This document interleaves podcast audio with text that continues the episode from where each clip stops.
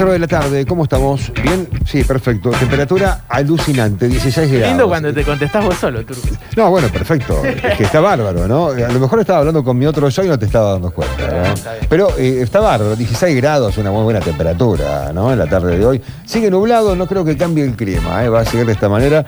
Y quien puede llegar a cambiar todo esto y ponerle un poco de color a la tarde metropolitana es quien está conectado con nosotros, que es este, nuestro amigo, el columnista. Hoy no sé si viene realmente con el toque durio o estamos con la TV. Creo que vamos por el lado de la TV, la segunda, ¿no?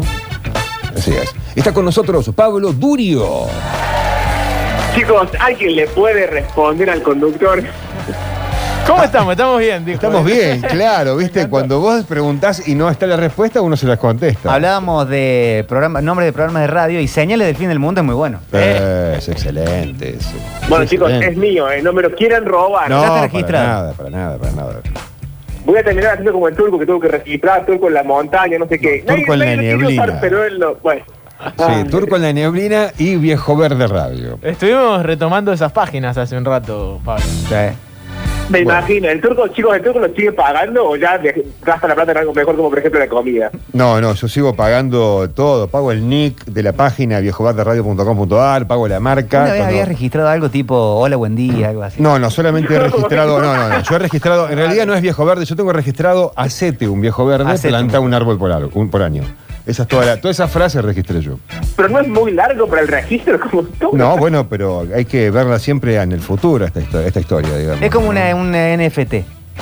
Eh, bueno, Ah, la invertí y hay después que, no sabés. Hay que verla en el futuro. Eh, Esa frase es muy grande y es muy amplia y, digamos, tiene una cobertura muy grande para poder utilizarla y excusarme de otros pedidos. Porque cuando vos pedís una marca, vas a un tribunal donde hay otra gente que ya lo pidió. De nombres bueno, de, de programas también nos acordamos de Estúpido y Sensual Domingo. Ese es buenísimo. Ese era muy bueno. Sí, sí, sí, sí. Chicos, también era mío, ¿por qué me quieren robar mis nombres? No, nadie dijo de robarlo. Si querés, te hace falta que lo registremos, te podemos el turco te ayudar. lo registra y te lo paga. Sí, lo podemos te puedo- Sí, a mí me gusta invertir para el futuro siempre. Sí, sí, sí. Por eso planto Dale, árboles. Vos registralo y cualquier cosa, mandá la factura acá. ¿Y ¿Qué factura?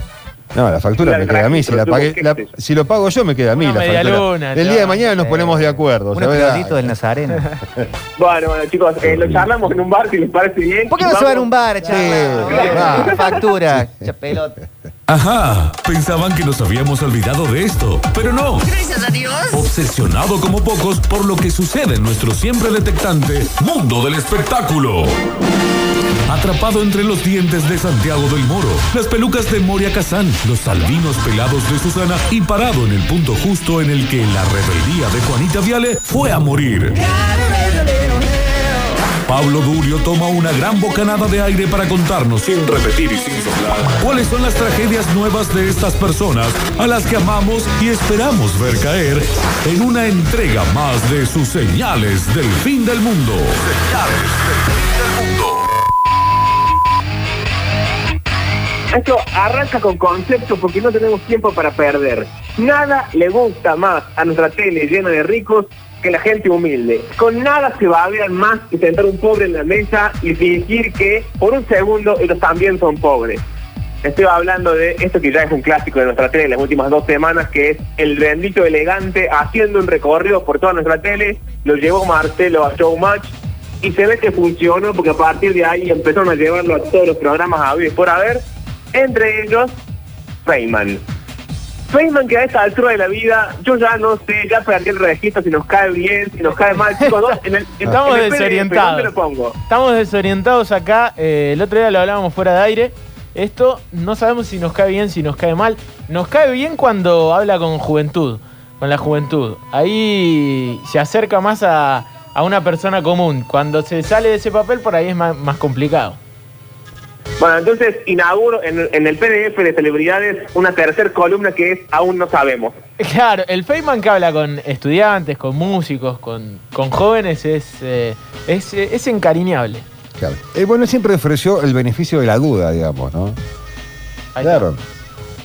Ok, bueno, pero en este caso, chicos, eh, pasa algo muy lindo, que es, él se quiere hacer el vivo, porque es una cosa muy de nuestra tele también, esta gente que se hace la viva todo el tiempo, Y eh, Elegante cuenta que va a tener una nena y a la nena le va a poner Jamaica. Y ahí a Feynman le parece graciosísimo que le ponga Jamaica, no sé por qué. Y dice, ay, sí, como, y le hace seña de fumar. Y en un momento Elegante hace cosas muy buenas, hace de cuenta que se enoja y le dice, vos me estás diciendo que el nombre de mi hija está mal. Y automáticamente Feynman mete la cola entre las patas y dice, no, es un buen nombre. Y escuchen cómo Elegante se caga de risa como diciendo, caíste porque sos un gil, eh, que la única cosa fabulosa que tenés es que estás delante de un montón de cosas todo el tiempo, porque después de, de vida real la gente que la tele tiene poco. Así que chicos, en este caso, Fuerte. elegante, Feynman, Jamaica y toda esta cosa. Claudia va a ser abuela de una nena. Eh, sí, sí, de una nena, Jamaica. ¿Jamaica se va a llamar? Sí, ¿Y sí. por, por qué Jamaica? no? ¿Qui- ¿Quién le- lo elegiste vos o, o tu mujer? Lo elegí yo. ¿Y por Es, qué? es más, me lo dio la mamá de un amigo. Yo, más que ¿Pero ¿Por qué nada. Jamaica? Más que Siempre nada, vas con el- nunca, No, pero, sí, una, una porque me gusta eso y me orienta porque en Jamaica fuman mucho, ¿viste? Pero, Pero- principalmente, te, sincera- falta. sinceramente, antes que eso lo elegí porque no lo tiene nadie. Pero hacía falta, justo para... ¿Pero qué me está diciendo? ¿Que el nombre de mi hija está mal?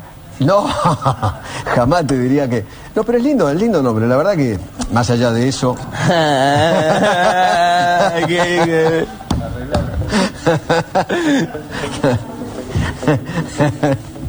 Escuchame una cosa ahí. ¿Por qué no le pusiste María? La María. No, eso, eso, el porro. No le decidí que ahora le pone María Jamaica. Where's North from here? Bueno, ahí lo tenían. Feynman Clarito. estaba divertidísimo. Lo apuró y se fue al mazo. pero, pero no tardó ni dos segundos en irse al mato. No, no, no, no. Bueno, pero a quien también apuró elegante, porque está, está haciendo una gira apurando gente en la tele y está muy bien, eh, apuró a Juanita Viale, que se lo merece porque la odiamos. A ella sí la queremos muerta, la queremos en el PDF. El turco del no, el turco no la odia. Pero Turco, ¿qué pasó si vos querías a Marcela junto conmigo? ¿Ya No, yo la quiero a Marcela. ¿Está todo bien con Marcela? Más ¿Y a vale que Juanita? está todo bien. No, no, siempre dije que para mí tenían que ir escalón por escalón. A mí Juanita no, no, no me gusta. Me parece que todavía no está a la altura, digamos. Porque es una mesa que requiere mucho más, eh, tiene mucha presión, digamos. estábamos acostumbrados a una Mirta que, sea por la edad o porque en el guion en algún momento tenía que preguntarle algunas cosas, a Juanita no le salen bien esas preguntas. A mí no me gusta, digamos. No le sale y estamos todos de acuerdo, incluso elegante, porque la primera cosa que dijo cuando se sentó en la mesa de Juanita fue, che, yo pensé que iba a estar Mirta. ¿Ya? Y un saludo a Mirta, todo el tiempo se, se la recuerdan. Pablo, acá yo no quiero spoilear nada ni desayunarme la cena, pero te preguntan si Esmeralda Mitre últimamente también está en ese lugar de Feynman que empieza a no caer tan mal. Me encanta. A mí Esmeralda siempre me cayó bien, ¿eh? Me está cayendo Claro, cada vez claro mejor que- a mí. Yo siempre he estado del lado de Esmeralda, así como estoy a pie juntillas con Marcela Tiner, por más que todo lo que ustedes quieran, con Esmeralda me pasa lo mismo. Sí, hay, sí. hay, hay cierto nivel de chetos de nuestra, nuestra realeza que están tan desquiciados, o están tan medicados o tan borrachos, que a mí me caen fantásticos. Ahí está Esmeralda y ahí está Yo me pongo de novio con Esmeralda, Pablo, ¿eh? No, pénsalo bien, Turco. Ah, ya bueno, a tu bueno, edad, sí. el corazón me parece... Tirame algún dato más. Bueno, yo estoy enamorado de Esmeralda.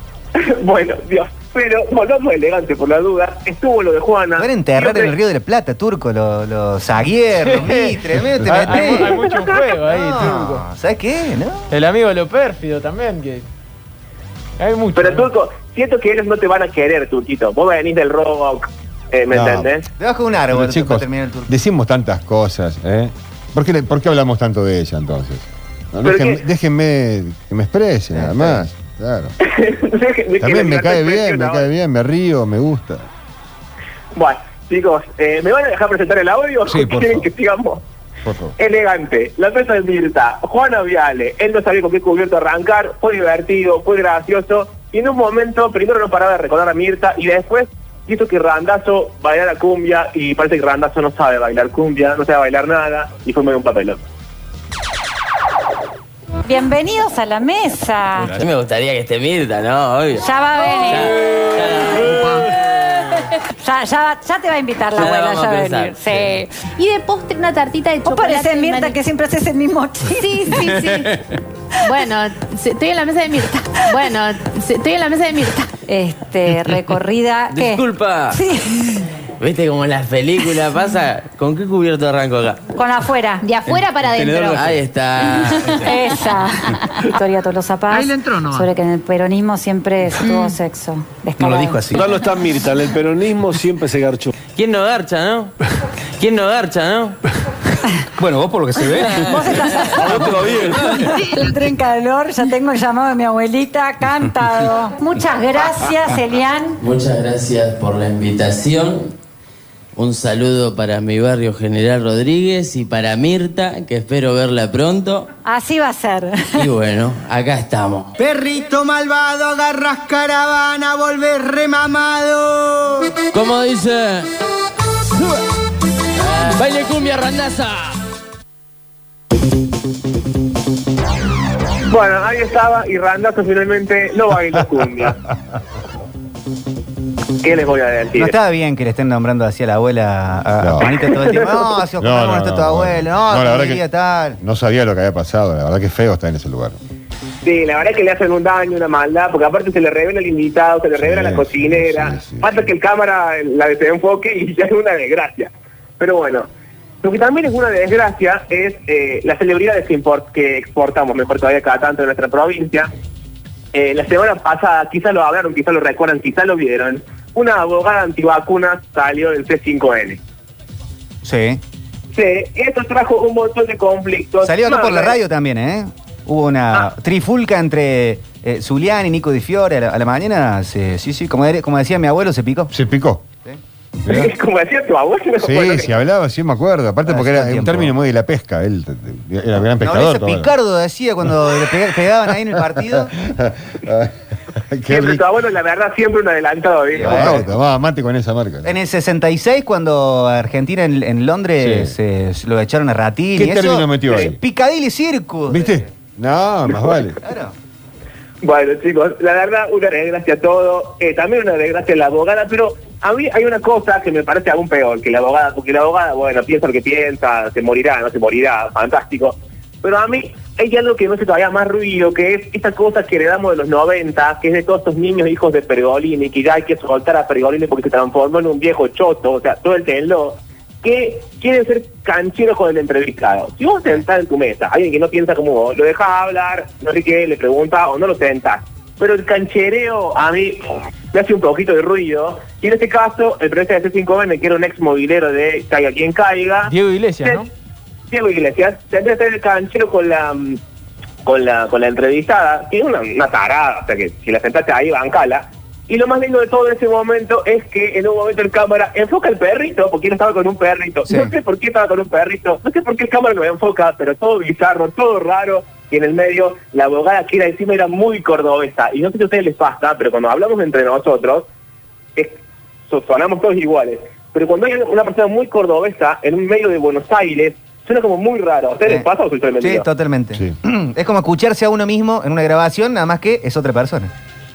Claro, y porque además cuando hablan los otros que hablan en porteño, estamos acostumbrados a este acento porque es el acento de la tele, digamos, es como hace un ruido raro. Entonces, la abogada, su, su cordobesitud, el perrito, el canchero, y bueno, al final, un quilombo. y no esté contagiado y no sea contacto estrecho. Porque Ah. se le cantaron los huevos, le saque su salario, Sí, sí, la verdad ese es muy es, cordobés. el tema. Claro, de todas maneras, nadie está obligando a que se vacunen, aunque desde C5N, y esto hablo por lo menos. Eso eh, es lo que dice en usted, mi lugar. porque, No. discúlpeme, usted es periodista, yo sé de derecho. Claro. Usted es periodista, yo Sí, sé de sí, derecho. sí, sí. Pero, así eh, que no me va a corregir así. No, no, no. No me Pero- va a corregir pero sobre lo que doctora, es pero un responda- tipo penal. Doctora, no me va a corregir sobre lo que es Doctora, un tipo responda penal. lo siguiente porque evidentemente eh, capaz que tiene algún tipo de problema lectocomprensivo, porque lo que le estamos diciendo es otra cosa. A ver si Lecto, responde. pero me pero a ver si ¿sabe responde esta Viva pregunta. la libertad, carajo, y cortamos acá. Ah, bueno, excelente. Libertad. Ahí está. Ah, bueno, me gusta, me gusta Hasta que luego. finalmente se mostró como realmente era la doctora Sí, que eh, libertad de me gusta. expresión. Libertad sí, la libertad de expresión la está vacunación o no, teniendo. libertad sobre tu cuerpo. La está teniendo la libertad de es expresión. mío. Usted elige hacer este papelón con la libertad de expresión. Hay otra gente que la elige libertad responder de las preguntas. acá. Tengo la libertad de cortar esta masacre Me parece acá. muy bien, córtela, pero simplemente fíjese el uso que hace la libertad de expresión. Hay gente que la utiliza de otra manera, pelón. usted la utiliza de esta manera un tanto papelonesca. Pero igual gracias, doctora, por el ¿Pero ¿Por qué la bardea así? Por más que lo sea, ¿eh? Pero... ¿Él a ella o, o ella a él? No, él a ella. Claro, sí, sí, sí. Bueno, lo que Sí, sí, decía porque Pablo, ¿no? tenía que dejarle hablar, digamos. Después también. decir, bueno, se echaste luego. Sí, claro, de última no estoy de acuerdo con lo que dice, somos de otro lineamiento, estamos en la vereda enfrente, pero sí, aparte sabés No, que se va a de calentar. ¿por qué le das lugar a alguien antivacuna que puede generar un daño puede- en la sociedad que tiene que ver con la salud eh, para cruzarla de esa manera? ¿no? Sí, sí. Sí, es raro. Yo, eh, usted sabe que los martes trato de no hablar en serio, pero lo que me pasa con esto es como que hay gente que sienta en su programa, gente que primero es peligrosa, segundo que eh, está en desacuerdo con el conductor y parece que se grabaran solamente para que el conductor se mostrara todo lo canchero y todo lo pro vacunas que es. Y al final termina siendo él un boludo, ella una tarada, y finalmente ni se informó, ni se comunicó, ni sabemos qué pasaba, ni nada. Es como, bueno, voy a traer a alguien que no piensa como yo, para que los que piensan como yo vean lo vivo que soy. Bueno, no sé si me resulta eh, un periodismo muy inteligente. Eh, lo mismo son- pasa con... Son las señales del fin del mundo, Pablo. Exacto. Lo mismo pasa con Elegante. Si ustedes vieron la mesa de mierda completa, era gente millonaria que se sentaron como un monito en el zoológico Eh. y lo, lo infantilizaban, le, le- le completaban las palabras. Es como, hermano, es una per- déjalo que hable, pa- porque para eso lo sentaste. Ahora se lo sentaste para miren qué divertido, qué cosa extraña que es la gente humilde. Bueno, me parece un poco raro. Pero nada. Volvamos, chicos, al tono. Eh, salgo del tono editorial y vuelvo a el tono de siempre. Otro papelón. Julián Serrano, ahora es Oh. libertario. No sé si lo tienen. Sí, sí. sí. Sí. Sí, acá. Yo me, me he pasado con los libertarios que no están encontrando buenos referentes. Algo pasa, porque no tienen buenos referentes. Algo pasa. Sí, sí, sí. sí. Estaba en TN. Esto es raro, porque ustedes ya sabemos lo que es TN, sus conductores, etcétera. Pero al lado de Julián Serrano, Luciana Geuna, que es la conductora también del noticiero de Telenoche, eh, prácticamente era la izquierda, prácticamente era el peronismo mismo, porque Julián Serrano intentaba dar un concepto, no sabía qué es lo que decía. En un momento ella le pregunta qué es comunismo, él dice, bueno, banca que lo googleé, y el remate es sensacional, y para mí hay que instaurarla como frase para todo. Ella, Luciana Geuna, le dice, bueno, mientras vos googleás comunismo, y se da vuelta y se pone a hablar de otra cosa. Para mí hay que usar, cuando alguien dice una gansada, vos le respondes, bueno, mientras vos googleás comunismo, yo gusta. me voy a hacer otra cosa. No, y lo cosa- tremendo, lo tremendo es cuando le bajan el volumen, ¿no? Que, que se nota que es que es una decisión ya de, de producción de sacarlo del aire. Y pasa que era insostenible porque el pibe nada respondía bien y decía cualquier cosa. Entonces era como, bueno, ya como que la nota no iba realmente en ningún lado. Eh, pero esto sí me parece mm, para destacar. Ella, a diferencia de lo que escuchamos recién, que era el periodista no el vivo, ella no se hace la viva. Como intenta remársela, le dice, no, eso no es así, estos datos no son ciertos. Pero finalmente todo fracasa porque aunque ella reme, Julián Serrano no va para ningún lado. Pero sí banco que haya instaurado en la política, todos que estemos hablando de los impuestos, de capitalismo, de libre mercado, tipo en Argentina se- siempre fue mala palabra libre mercado y así nos va, ¿no? 70% de pobreza. Entonces, 70, no, no es bueno que se 70, empiece a ojo, que lo- ojo Julián, que no es 70, eh, la pobreza es el 42 de Bueno, nivel. pero es, en un- la es provincia de bestial. Buenos Aires es sí, be- no, no, tampoco, en tampoco. a. Tampoco, tampoco en la Bueno, bancame cuatro meses. Yo creo que si se combate el, el comunismo, se tiene que ir con toda. Claro, No qué fuerte el comunismo. ¿El comunismo sería el Sí. gobierno de Alberto Fernández? Sí, bueno, sí. ¿Qué es, el, Socialismo. com- ¿Qué es el comunismo para mí? Me Después con el mucho. tiempo se deriva en comunismo. ¿Eh? ¿Qué es el comunismo para vos, Julián? ¿Querés que te lo busque en Wikipedia? A ver, No, me encanta, eso sí es una reacción de alguien de ¿Cómo que es el comunismo? Julián, lo vamos a sumar para mientras, mientras googleas el comunismo, lo vamos a sumar a Jason Main. Bien, chicos. Bueno, Du- mientras duele, duele mientras eh. Pablo, eh, ¿quién es Julián Serrano? Eh, ¿Seguimos con el programa? Sí, sigamos con el programa. Eh, estoy, ustedes discúlpenme, por un momento me puse así muy, muy, muy, politizado, muy de izquierda, pero para salir de ahí, eh, el argentino, chicos, más vivo que existe, vivo en el sentido de viveza y también en el sentido de que está vivo, gracias a Dios, Jonathan Atilio, un buen muchacho que, como el turco aquel un buen día dijo, voy a patentar mi idea. Bueno, Pasa que una idea, una idea bastante mejor que la del turco, digamos todo, que fue eh, el pancho doble, es decir, un pan de pancho al cual le entran dos Es salchichas. excelente. Excelente, es sí. muy bueno. Sí, y además un pan que ya viene, el pan de Viena, con la canaleta hecha. O sea, uno no tiene que cortarse la mano, no tiene que sacar la miga, no se te cae la salchicha, queda todo divino. Eh, y esa es la gente que yo quiero en mi país. Y aparte él cuenta una cosa muy linda que es, sí, yo salía mucho y entonces quería comerme dos panchos y nunca podía. Esta es la gente que me gusta, el fiestero más comprometido, el fiestero más comprometido del país, lo patentó. Como Gente que con sí. la neblina y después cuentan su historia y así yo me retiro. Chicos, con esta gente con la que quiero construir el país. Jonathan Atilio, no sé qué, y el pancho doble, y las papas, y el pan acanalado, nos encontramos Saca del medio, Gino Tubaro.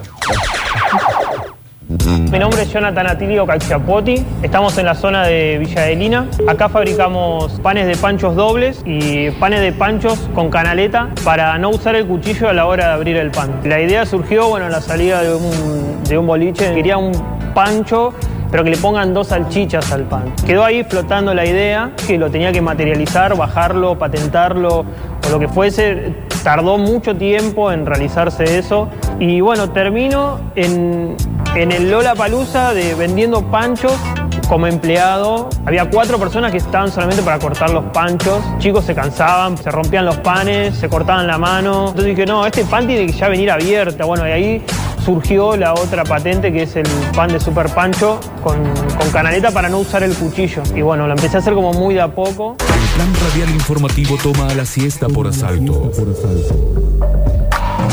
Transmite Metrópolis. Desde el centro del país y para todo el mundo. Vía Radio Sucesos.